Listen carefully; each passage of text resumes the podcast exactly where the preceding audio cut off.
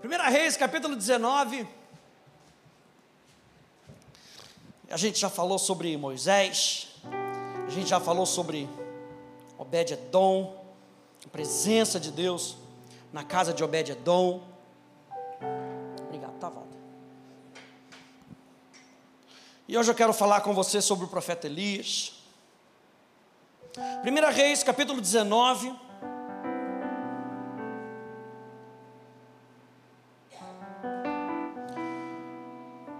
Diz que Acabe contou a Jezabel tudo o que Elias havia feito e como havia matado todos os profetas à espada.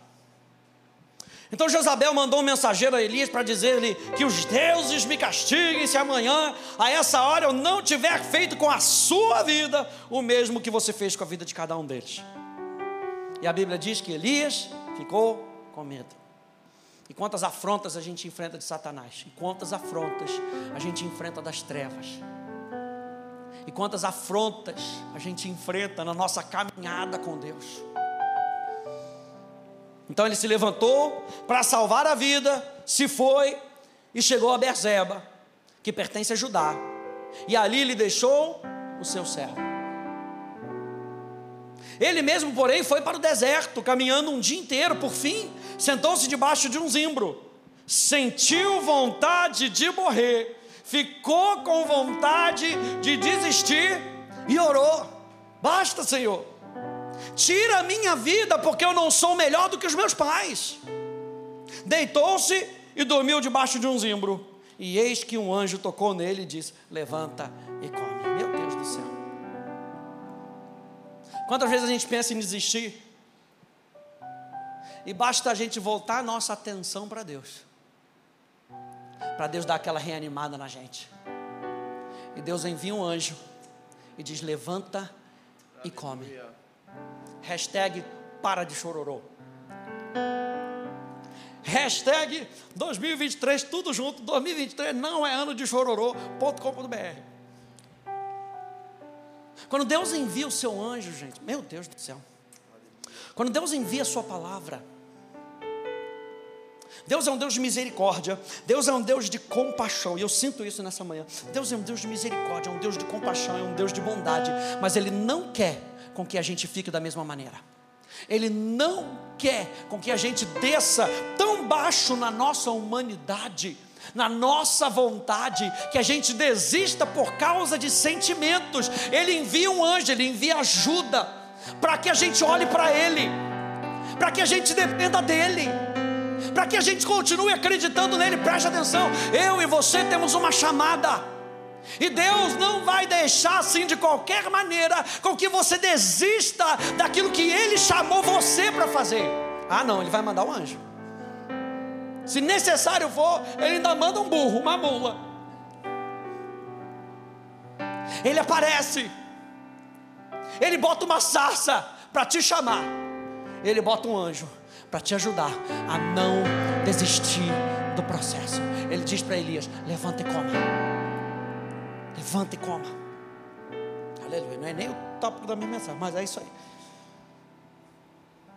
Elias olhou e viu perto da sua cabeça um pão assado sobre pedras em brasa e um jarro. Meu Deus, gente, Elias já tinha experimentado esse poder de Deus. Deus falou para ele: vai para o deserto. E Deus mandou o corvo. E Deus mandou o corvo com aquela picanhazinha, preparadinha, aleluia, glória a Deus, aquela capinha de gordura já preparada para Elias. Estava tudo preparado. Mesma coisa, Deus envia o anjo e fala: é só olhar para o lado, está aqui para você. E Deus sabia que provavelmente Elias não tinha nem força para levantar e ir buscar o alimento.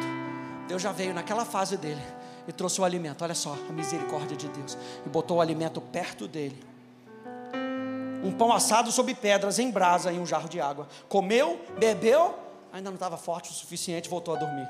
O anjo do Senhor voltou, tocou nele e lhe disse: Levanta, Elias. Agora ele dá mais uma vez a direção. Ele não só fala, levanta. Ele diz: Levanta, come, porque a viagem será longa. Se prepara, gente. Se prepara. Porque a gente não está em 100 metros rasos. Nossa corrida é maratona. Será que a gente tem se preparado para a maratona? Será que a gente tem se preparado para a corrida longa? Para isso, a gente precisa daquilo que Deus vai nos alimentar. Então Elias se levantou, comeu e bebeu.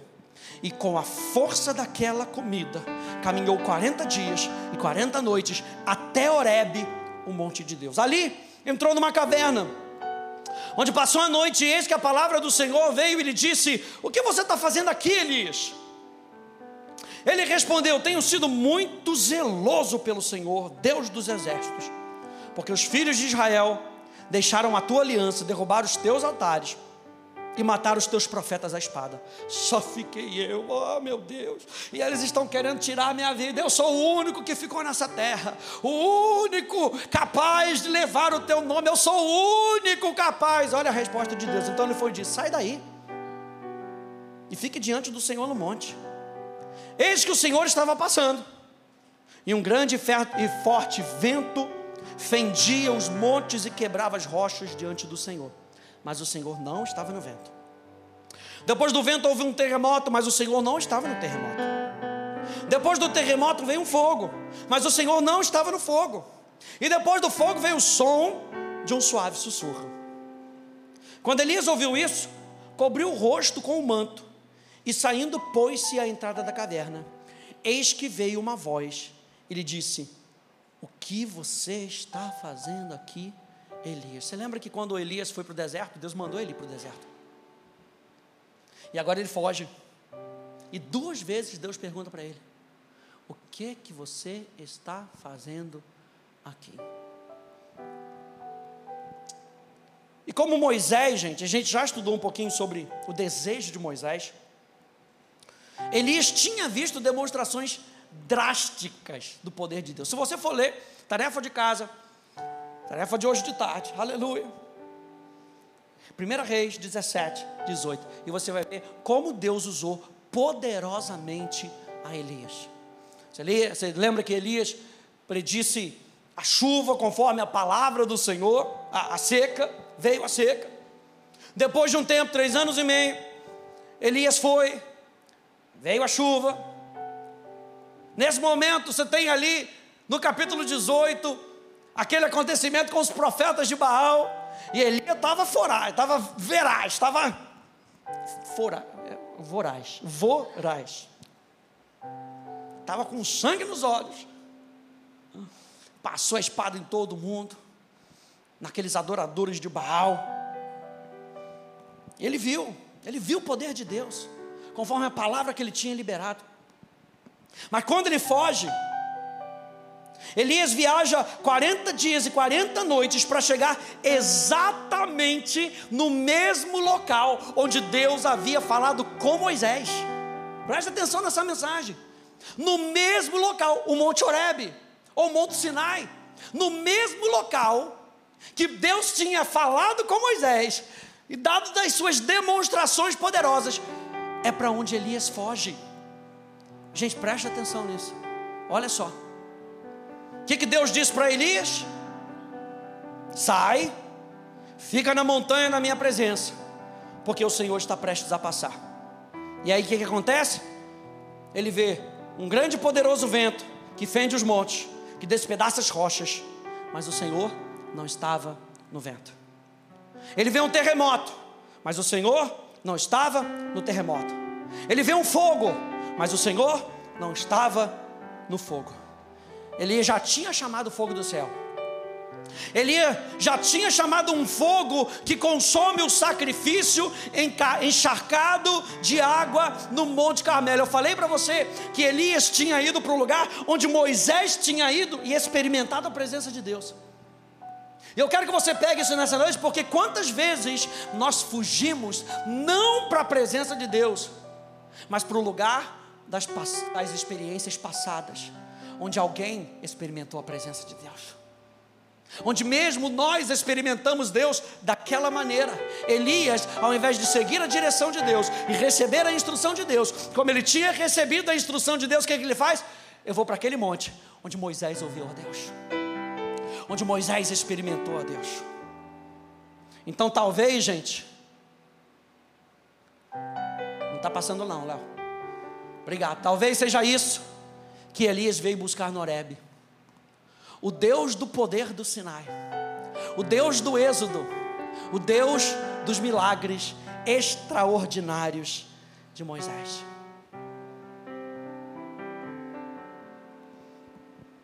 Eu fico pensando se quando Elias ele vê aquela manifestação de tudo que estava acontecendo, terremoto, fogo, vento, se ele não lembra de Moisés.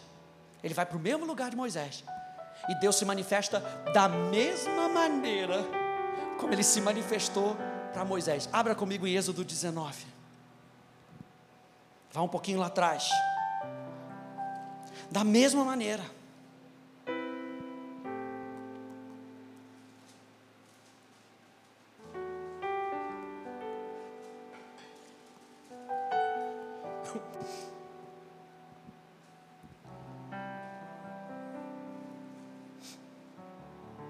Êxodo 19,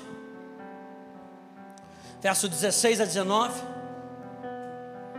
Diz: Ao amanhecer do terceiro dia, houve trovões, relâmpagos, uma espessa nuvem cobriu o monte, e ouviu-se um forte som de trombeta, de maneira que todo o povo que estava no arraial tremeu de medo. E Moisés levou o povo para fora do arraial ao encontro de Deus, e puseram-se em pé, ah, puseram-se ao pé do monte. Todo o monte Sinai fumegava, porque o Senhor havia descido sobre ele em fogo. A fumaça subia como fumaça de uma fornalha, e todo o monte tremia com violência. E o som da trombeta ia aumentando cada vez mais. Moisés falava, e Deus lhe respondia onde? No trovão. Agora você imagina Elias pensando: é para lá que eu vou. Se eu preciso de uma resposta para Deus, para onde é que eu vou? Vou para o monte onde Deus falou com Moisés. Eu quero aquela, eu quero a experiência de Moisés. Porque ele lembrava, Deus falou com Moisés no trovão. Aí quando Deus se manifesta para ele, tem o trovão. E Deus não está no trovão. Tem a fumaça, e Deus não está na fumaça. Tem o fogo, e Deus não está no fogo. Veja o verso 13, na NVI diz assim: Obrigado. Depois do terremoto, houve um fogo, mas o Senhor não estava nele.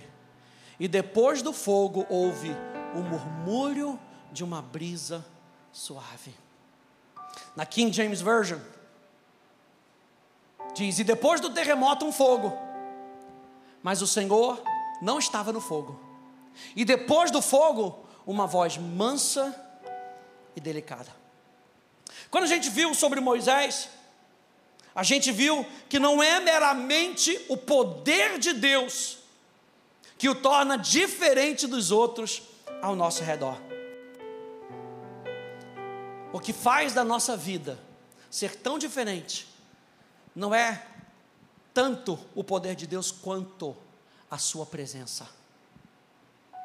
Você lembra que em Êxodo capítulo 33, Moisés vira para Deus e fala: Se a tua presença não for comigo, não me manda, porque eu não quero ir. Tanto que Moisés valorizava a presença. E com, preste atenção: com a presença vem o poder de Deus. A grande descoberta de Elias no Monte Horebe não foi nas experiências passadas a grande experiência de Elias no Monte Horebe não foi nas experiências passadas, foi na quietude, na presença de Deus. E é que eu quero falar com você hoje, Elias e o poder da quietude. Olha aí comigo Gênesis capítulo 3, no verso 8 aqui na tela. Diz assim: Ao ouvirem a voz do Senhor falando de Adão e Eva, que andava no jardim, quando soprava o vento suave da tarde. Em que momento Deus vinha ter com Adão e Eva? No momento da viração do dia. E você sabe que a viração do dia para o povo, pro povo hebreu, para o judeu, é quando está terminando um dia, seis horas da tarde, ali começa o outro dia. Por quê? Não é quando o sol está se pondo e o calor está chegando é quando o sol está saindo e vai chegar a brisa da noite. Quando é que Deus se manifesta na nossa vida? Muitas vezes nós ouvimos a voz de Deus naquele momento onde a brisa suave começa a soprar. Onde eu e você aquietamos o nosso coração para ouvir a voz de Deus. E eu acho interessante, porque não é na calada da noite, não é no calor do dia, mas no momento da viração do dia, na brisa suave. E essa expressão vento suave no hebraico é a palavra ruar, e ruar é a mesma palavra para espírito. Meu Deus, tanta coisa para a gente falar aqui. Vento suave, ruar, o espírito.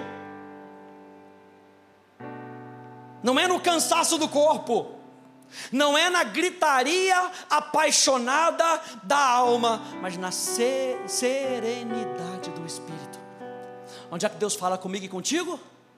No espírito, na serenidade do espírito. É por isso que eu vejo quando Eliseu, ele está com a sua alma toda conturbada, ele não consegue ouvir a voz de Deus. Quem ele chama? Ele chama o menestrel. Ele chama alguém que é da escola de profetas, que ele era o professor. E a escola de profetas naquela época, que era havia sido feito por Samuel, por Elias e pelo seu discípulo Eliseu, era uma escola onde as pessoas se associavam, se inscreviam para aprender a adorar a Deus. Tinha música, mas tinha oração, tinha palavra. Eles queriam descobrir quem era a pessoa de Deus. Eliseu não ia chamar qualquer pessoa. Ele chamou o menestrel da sua escola, que ele sabia, esse garoto treinado, pela presença do Espírito, vai me ajudar a controlar a minha alma. E a Bíblia diz que quando esse menestrel, que era treinado nas coisas do Espírito, começa a tocar, a Bíblia diz que a mão do Senhor vem sobre Eliseu e ele começa a profetizar.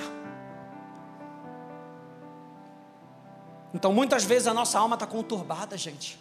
E a gente não consegue ouvir direito a voz do Espírito Santo, porque a nossa alma não está deixando, as preocupações do dia não estão deixando. E era assim que ele, que ele estava, ele estava preocupado pela sua própria vida. Tanto que ele foge, e ele vai tentar encontrar a serenidade aonde? No poder de Deus. E Deus fala: nesse caso, não vai ser no poder, nesse caso, vai ser na quietude. E Deus começa a trabalhar na vida de Elias, na quietude. Elias, o que que você está fazendo aqui? Eu gosto muito das, dos escritos dessa francesa chamada Madame Guyon, e ela fala o seguinte: ela fala, descanse. O único trabalho que você é obrigado a fazer agora é dar a sua atenção mais intensa à sua pequena e calma voz interior. Madame Guyon, uma freira católica que se entregou a Jesus, e ela tinha tanto, ela tinha tanto contato com Deus, gastava tanto tempo na quietude, ouvindo a voz de Deus, que as pessoas vinham de outras cidades para se encontrar com ela, até o momento que ela foi perseguida, foi colocada na Bastilha. E sabe o que aconteceu? As pessoas vinham até a cadeia para aprender com Madame Guyon. Aprender a serenidade do Espírito. Muitas vezes nós somos tão treinados, preste atenção, nós somos tão treinados nas coisas extraordinárias que nós perdemos o poder da simplicidade da quietude. Eu quero que você retenha isso no teu espírito hoje. Salmo 46, 10. Abra lá comigo. Espero que você retenha isso no teu coração. Nessa manhã.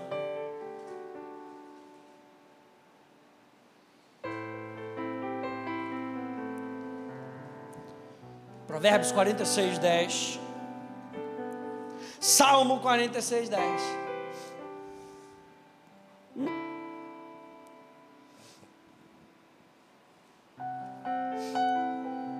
Você pode ler comigo?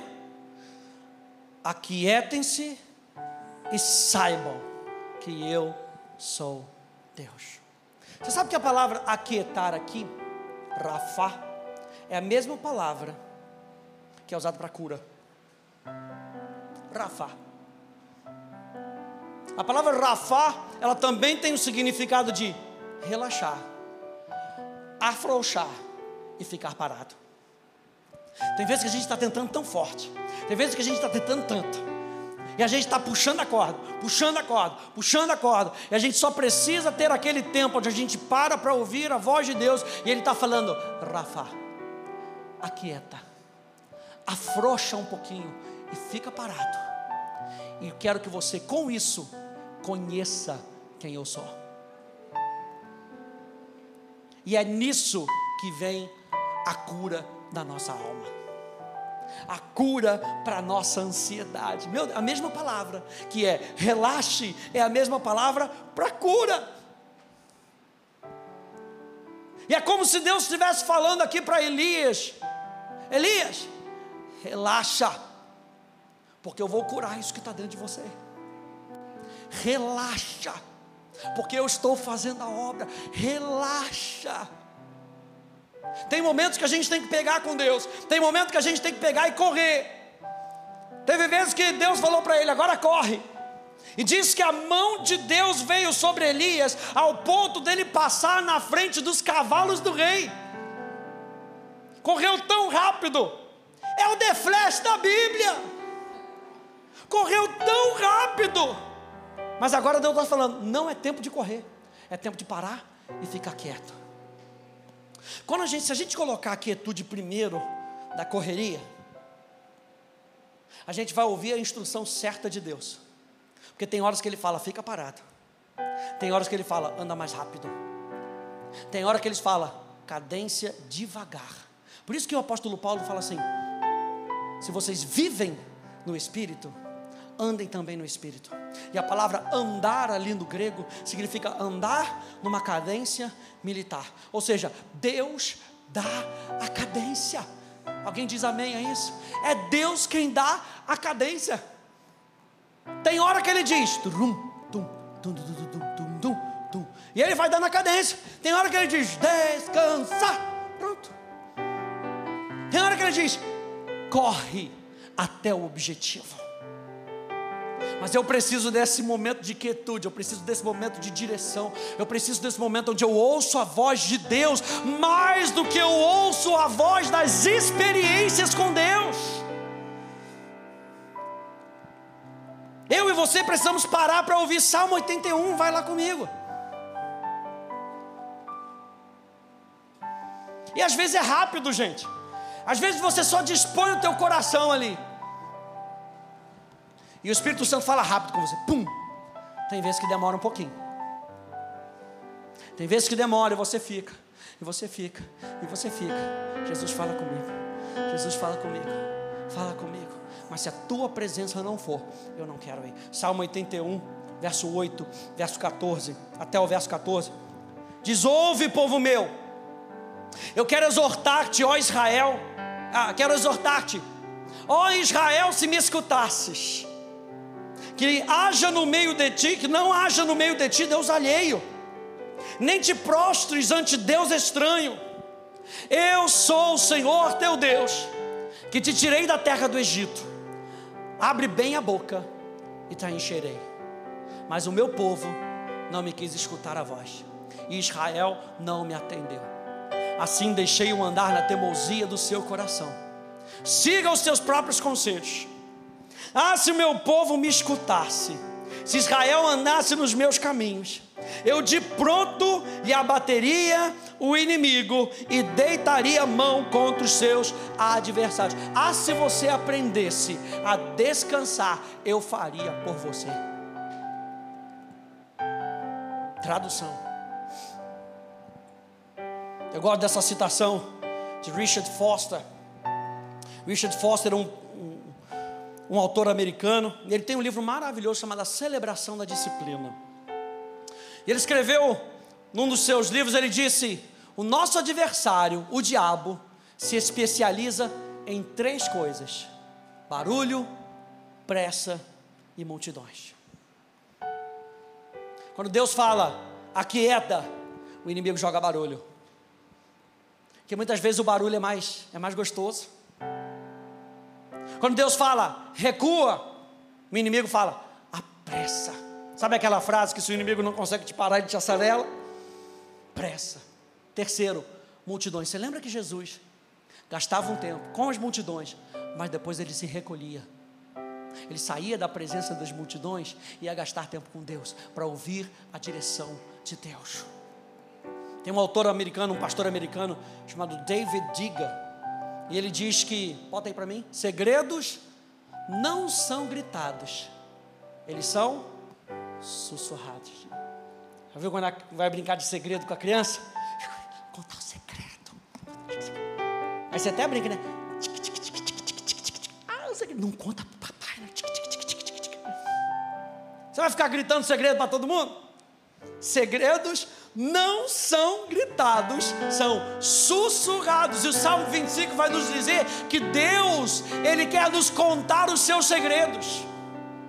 Ele diz que Ele conta os seus segredos aos que o temem, aos que ficam na Sua presença, esperando, atento à Sua voz.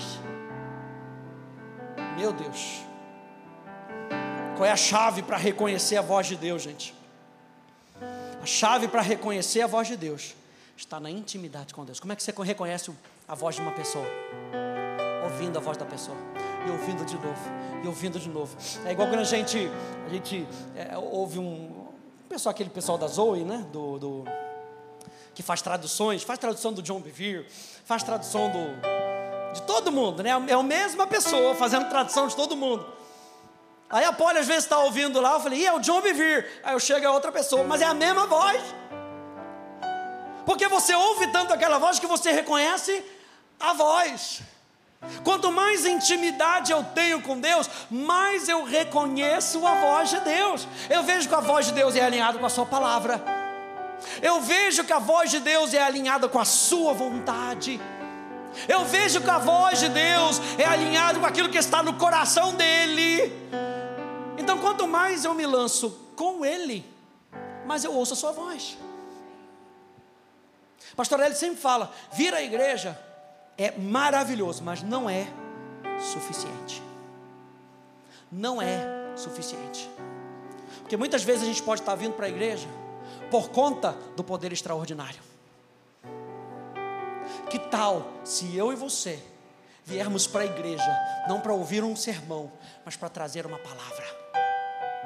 Não somente para a gente ter uma direção, mas para a gente se juntar a uma direção, algo que já está fervilhando no nosso coração, porque a gente já teve momento com Deus, é tempo de preparação para o ajuntamento, aleluia, presta atenção nisso, é preparação para o ajuntamento. Porque muitas vezes a gente vem para a igreja querendo ouvir somente uma voz, querendo ouvir apenas uma instrução do pastor, quando o pastor dos pastores está falando conosco. É claro que você está ouvindo aqui, eu espero que você esteja ouvindo o Espírito Santo na minha voz. Eu espero que o Espírito Santo esteja falando com você e trazendo, enchendo o seu coração de fogo. Para quê? Para que quando você volte e você se aquiete, você reconheça: ah, eu já ouvi essa voz. Hum, parece com a voz do pastor Rafa. Não é a voz do pastor Rafa. Eu já estou ouvindo essa voz, eu estou percebendo no meu espírito. Deus não queria que Elias tivesse a experiência de Moisés. Deus não queria que Elias tivesse a experiência de Moisés.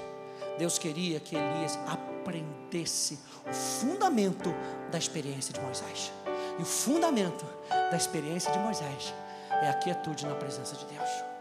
Se a tua presença não for, eu não quero ir. João capítulo 10, vá comigo.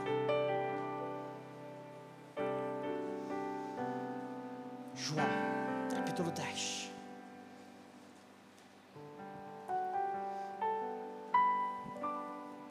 Para te adorar eu vivo, para te adorar eu vivo só para te adorar. Maravilha. Para te adorar eu vivo, para te adorar eu vivo só para te adorar. João capítulo 10. A chave para reconhecer a voz de Deus está na intimidade com Deus. Verso 2. Diz aquele, porém, que entra pela porta, esse é o pastor das ovelhas. Para esse, o porteiro abre as ovelhas. Ou seja, quem é o porteiro aqui? Sou eu, gente. aleluia.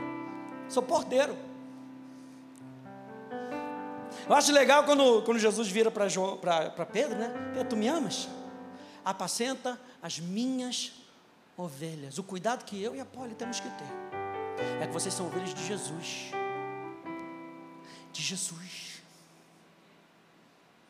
E nós queremos responder ao chamado de Deus na nossa vida para sermos como porteiros que abrem a porta para as ovelhas que ouvem a voz do seu Senhor.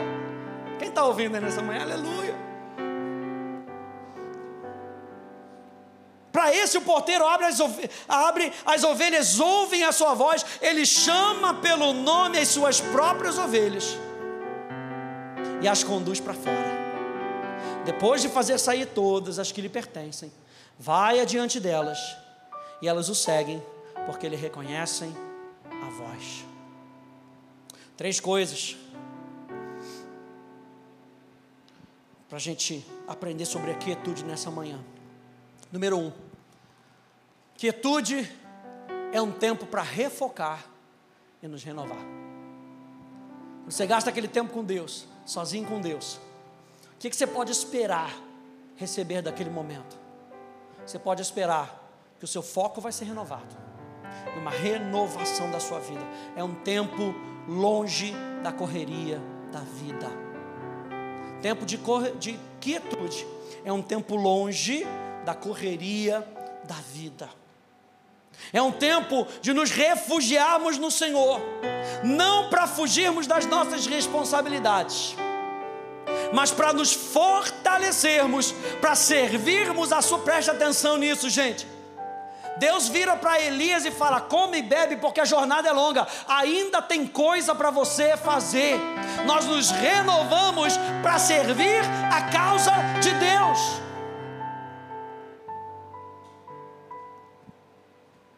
É por isso que tudo na nossa vida, eu e você que fomos chamados por Deus, tudo na nossa vida, está ao redor daquilo que Deus, daquilo que Deus pede na nossa vida.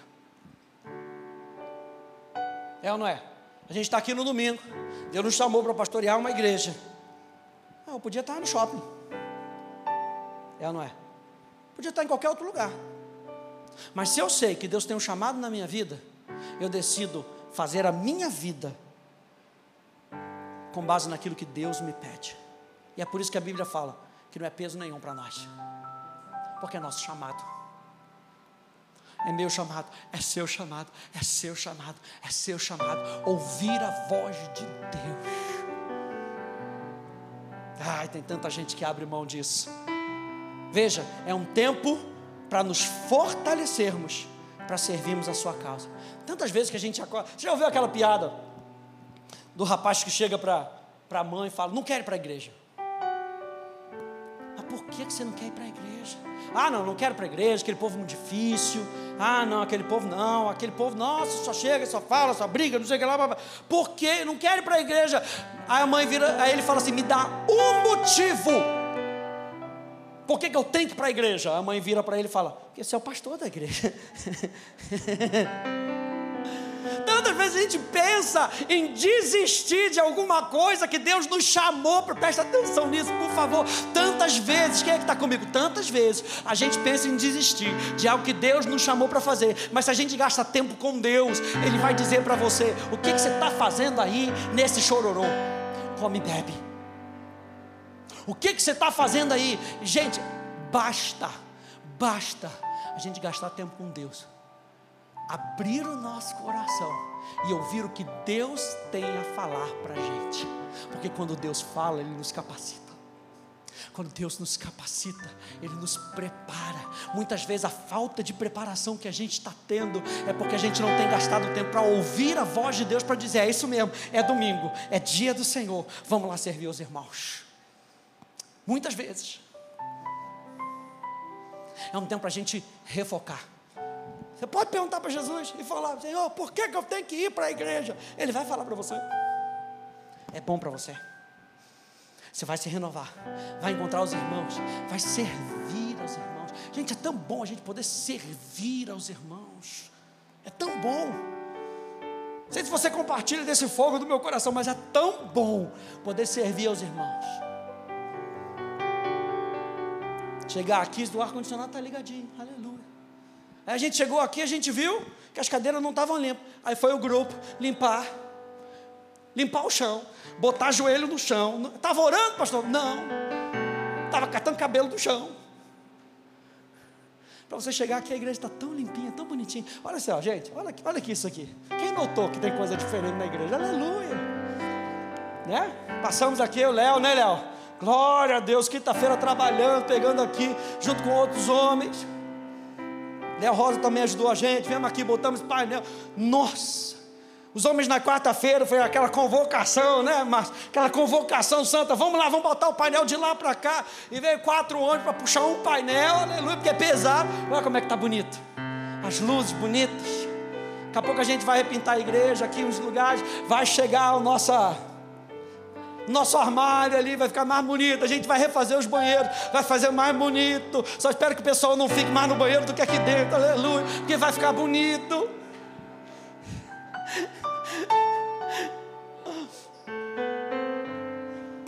Nós nos fortalecemos para servir a causa de Jesus na sua vida. Que tal se a gente começar a pensar ao invés da gente pensar, por que eu vou para a igreja? Vou para mim mesmo? Não, será que eu posso abençoar alguém? Será que eu estou tão cheio da palavra de Deus que eu posso sentar e dizer, Jesus, bota uma pessoa do meu lado. Eu estou queimando tanto no meu coração com aquilo que você me diz que eu quero compartilhar com alguém na igreja. Nós refocamos e nos renovamos para servir a sua causa, com uma percepção renovada da pessoa, do poder e dos propósitos de Deus. Uma citação aqui também do Richard Foster, que ele diz que uma maneira de nutrir a simplicidade é através da disciplina do silêncio. Que alguém diga amém. A sociedade é dominada pela noção fútil de que a ação é a única realidade. Por favor, pelo amor de Deus e pelo, e pelo seu próprio, não faça apenas alguma coisa. É uma outra realidade. Fique aí parado passa para mim. Entre e desfrute da sua presença. Mergulhe na luz de Cristo e fique confortável nessa postura. Abra o santuário subterrâneo da sua alma e ouça o Kol Yahweh, a voz do Senhor. Fazer isso nos dá foco, unidade e propósito. Descobrimos uma serenidade inabalável e firmeza de orientação de vida. A gente lembra, sabe de quem? Marta e Maria. O que Marta estava fazendo não estava errado, gente. E parece que a gente pinta a Marta como o tempo de Marta estava errado.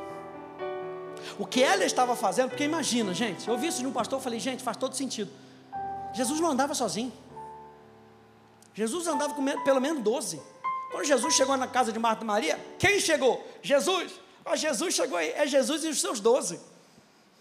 E, gente, homem come. É ou não é? Vídeo nosso churrascão, né, Fernando? Sucesso. Homem come. Chegam 12 homens lá, famintos, andando dias. Marta se preocupou. Mas Maria teve uma percepção interior. Enquanto Jesus estava ali ministrando, Maria foi lá e ficar aos pés de Jesus. E Marta, agitada, se preocupava. E aí foi reclamar com Jesus: Você não se importa, Jesus? A culpa agora é de Jesus. Você não se importa? O que, que eu estou fazendo? Tive que assar as coxinhas. Não deu nem para comprar lá no Marquito. Não, não deu, eu tive que fazer ela mesmo. Porque ninguém me avisou que ia vir Jesus e os doze. Não deu nem para fazer o pão de queijo. Botar na airfryer. Não deu tempo. E a culpa era de Jesus. Aí ele vira para Jesus vira para ela e fala: Marta, Maria escolheu a melhor parte. Eu não vou tirar esse privilégio dela. A gente tem que saber quando é hora de agir e hora de ficar parado. Elias queria ação. Elias queria poder explosivo. E Deus falou: não vai ser no poder explosivo, vou te mostrar o fundamento. E o fundamento é você perceber a minha voz na brisa suave, na roar, na ação do Espírito, aleluia. Número dois, quietude é um tempo de reavaliação. E é um tempo de reorganização. Sabe por que muitas vezes a gente não quer ficar sozinho? Porque a gente descobre que a gente tem que reorganizar um montão de coisas dentro da nossa vida. E é muito difícil a gente olhar no espelho e ver que a nossa vida não está tão bonita quanto a gente acharia que estivesse. Mas é por isso que quando a gente olha para o tabernáculo, e dentro do ato tinham dois elementos, duas peças: tinha o altar de incenso e a bacia de bronze. E o altar de incenso era para expiação, era para derramação de sangue. É derramação ou derramamento? Derramação de sangue. O sangue de Jesus nos purifica de todo pecado. Agora, para que, que era a bacia de bronze? Gente, está ali, a nossa vida está ali. O que Jesus fez na cruz do Calvário é suficiente para a gente começar com Ele. Aí ele fala assim: não dependa só disso. Jesus é tanto aquele que se sacrificou com você, quanto aquele que te santifica, a bacia de bronze. E a bacia de bronze era para a purificação do sacerdote antes dele ministrar. E quantas vezes a gente para e a gente tem que reavaliar a gente mesmo, e a gente tem que reorganizar a gente mesmo. Por que, que muitas vezes a gente entra no orgulho? Porque a gente para, a gente não para para se reavaliar. Davi fala: quando eu deito, Coloca a cabeça no travesseiro. Minha expressão. Eu comungo com os meus próprios pensamentos. Ou seja, eu reavalio a minha vida. Deixa eu reavaliar esse dia. Será que, será que eu fiz correto aqui? Será que aquela briga que eu fiz, será que não foi orgulho meu de eu estar falando para a pessoa, você está certo, você está certo, você está certo, na realidade, perdão, na realidade eu estou errado. Quando a gente gasta tempo com Deus, a verdade, ela nos confronta. Você sabe que Jesus era cheio de graça e de verdade. Você sabe disso? Jesus era cheio de graça e de verdade, diz o apóstolo João. Eu sempre falo que a graça, ela nos convida, mas a verdade nos confronta. A gente precisa dos dois. A gente precisa do convite de Deus abrindo a porta para a gente, dizendo: Vem gastar tempo na minha presença, mas na presença de Deus, espere que a verdade se manifeste, espere que a luz se manifeste da nossa vida. A gente fala de luz, coisa boa, lâmpada para os meus pés, é a tua palavra. E se a gente botar a lâmpada para os pés e o pé estiver descalço? E o pé estiver sujo? E o pé estiver despreparado para a jornada. Você quer fazer uma, uma caminhada aí de, sei lá, 20 quilômetros? Não dá para ir de chinelo. Uma vez a gente foi caminhar na Lagoa Rodrigo de Freitas, lá no, no Rio de Janeiro, 7 quilômetros, só 7 quilômetros, maravilha. A gente foi andar, a gente não ia nem fazer isso, a gente foi andar. Aí a gente estava lá, ah, vamos dar uma volta na lagoa? Vamos, eu de All-Star. Meu Deus, eu acabei os 7 quilômetros quando o, o pé estava assim, né? A gente tinha ido de metrô. Então ainda tinha que caminhar até o metrô, depois saltar no metrô da Tijuca, depois andar para casa de volta, subir uma ladeira, nossa, nossa rua de uma ladeira. Meu Deus, a gente estava despreparado. E se a gente pegar a lâmpada para os pés e botar nos pés e falar, nossa, estou despreparado. Estar despreparado, gente, não quer dizer que é o fim da linha. Estar despreparado quer dizer assim, preciso me reorganizar. E como é que, obrigado, Léo, como é que a gente se reorganiza? No tempo de quietude. É no tempo de quietude que a gente olha para dentro e vê, vixe, acho que eu não estou tão preparado quanto eu queria. Preciso fazer isso. É um tempo para jogar fora coisas antigas que não se ajustam ao seu novo padrão de vida. Número 3 é um tempo de contenção e resistência quando a gente está gastando tempo de quietude, o objetivo é que o controle de Deus seja mais e mais forte nas nossas vidas. Número um, é um tempo de refocar, é um tempo de renovar. Número dois, é um tempo de reavaliar, é um tempo de reorganizar. Isso muitas vezes dá medo. E número três, é um tempo da gente saber se conter e resistir. Porque é um tempo onde a gente precisa saber, Senhor, se possível for, passa de mim esse cálice, mas que seja feita a tua vontade. É um tempo da gente segurar a nossa própria voz, nosso próprio desejo. Uma vez eu li esse livro do, desse autor americano chamado Gordon MacDonald, e ele fala o seguinte: vou terminar por aqui. Ele diz: existe uma disputa que deve ser lutada particularmente por aqueles que se chamam cristãos praticantes. Entre eles estão aqueles que trabalham duro, sobrecarregado por várias responsabilidades em casa, no trabalho, na igreja. Estes são pessoas boas, mas que estão muito, muito cansados. E por isso eles vivem no limiar de um colapso. Por quê? Porque eles se tornam orientados pelo seu mundo público, ignorando o lado privado, até que seja muito tarde. Se meu mundo interior estiver em ordem, será porque eu estou convencido que o mundo espiritual interior deve governar o mundo exterior das atividades. Eu acho interessante porque ele fala assim: você não tem que ter atividade. Você só tem que deixar o seu mundo interior governar o mundo exterior das atividades. Elias percebeu que, mesmo vendo o poder de Deus em ação, ele não poderia ignorar a direção que só vem de gastarmos tempo ouvindo a Deus, nos deleitando na Sua presença, admirando quem Ele é, percebendo a Sua voz e descansando na doçura do Seu sussurro. Que a gente possa gastar, para mim e para você, que a gente possa gastar mais tempo apreciando o sussurro da voz de Deus, do que apreciando as coisas externas que nós gostaríamos de ver. Quem está comigo nessa manhã? Meu Deus, muito obrigado, Jesus.